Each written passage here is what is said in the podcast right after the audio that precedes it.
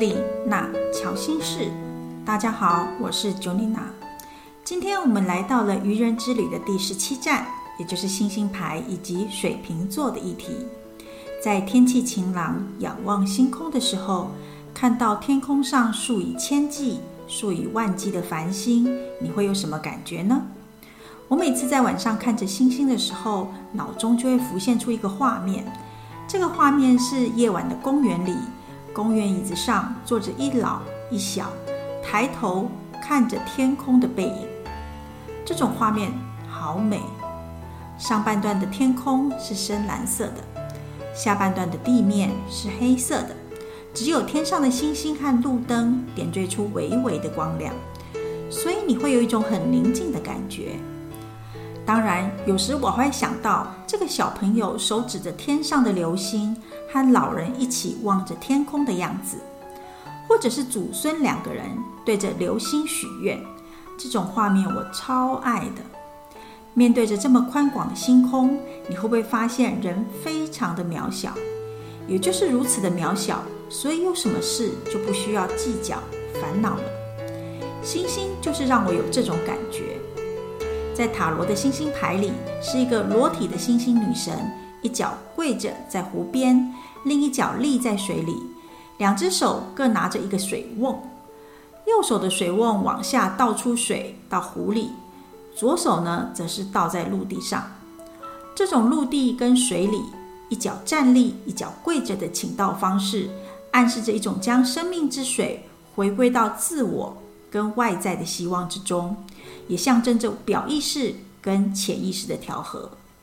在牌里的天空中，还有一颗巨大的星星，是我们的理想跟目标的中心。旁边有七颗小星星，则是占星学里的七大行星。这是宇宙秩序的真理，也是生命的生生不息。而星星牌和占星的对应是水瓶座。从星星牌中的裸女。将两个水壶里的水倒在水中跟大地，就能够快速的对应到水瓶座了。许多人对水瓶座的印象就是特立独行，有自己的想法，他们不依照惯例，总是会打破传统，不墨守成规的特性，让人很容易跟为了人权奋斗、为了环保议题，或者是为了爱护小动物而努力的抗议人士联想在一起。那是因为水瓶座的人呢，通常都会有许多革新或者是变革的大志，他们总能够找到一些背离传统或者是跟随理想理念的推动行为。尽管有时候不适应当时的环境，但世界上总是要这些水瓶座的人存在，才能够往前迈进。许多水瓶特质重的人总是非常的有逻辑，或者是有非常好的洞察力，因此。他们的独立判断的思考能力也非常的好，而这种非典型以及不依照正轨的行事风格，虽然有些人会觉得让人家想到的有点怪，但这种怪又带着一些聪慧，所以有时候大家会觉得水瓶座的人都还蛮聪明的。星星牌中的理想、渴望、自由，跟水瓶座的特质有关。水瓶座是风象星座，是第十一个星座。具有独特、崇高理想跟希望的特质，这种不受拘束、标新立异的特性，就是在制式的规矩中独树一格，可以展现出更崇高的理想理念，具有新颖、变化的特质。有趣的是，它虽然标新立异，但是又建构在逻辑的基础上，所以你会觉得它的决定在现实生活中好像不太容易达到，但是还蛮有道理的。就像是对于宇宙自然法则一样，有生生不息的一面。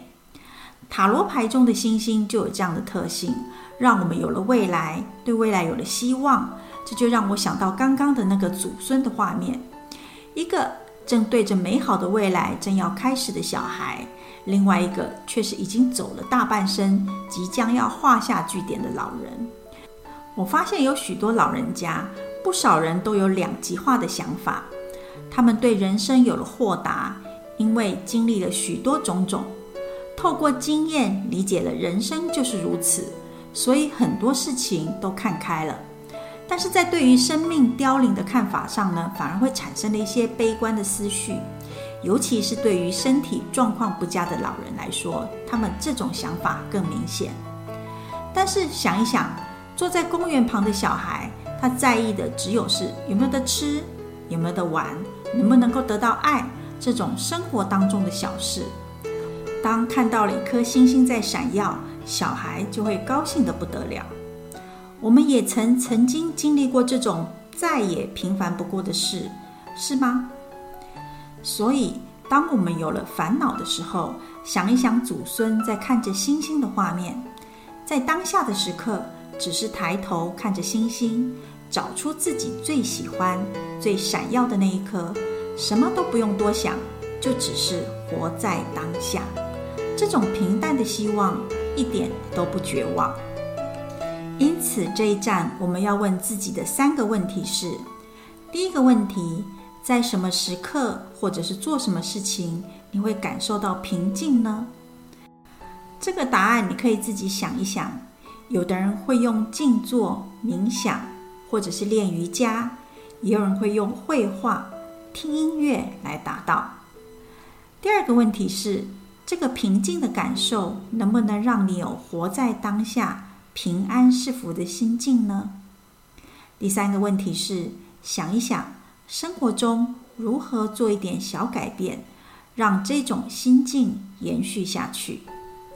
这三个问题都很适合在很安静的夜晚，望着星空，将你的答案写下来哦。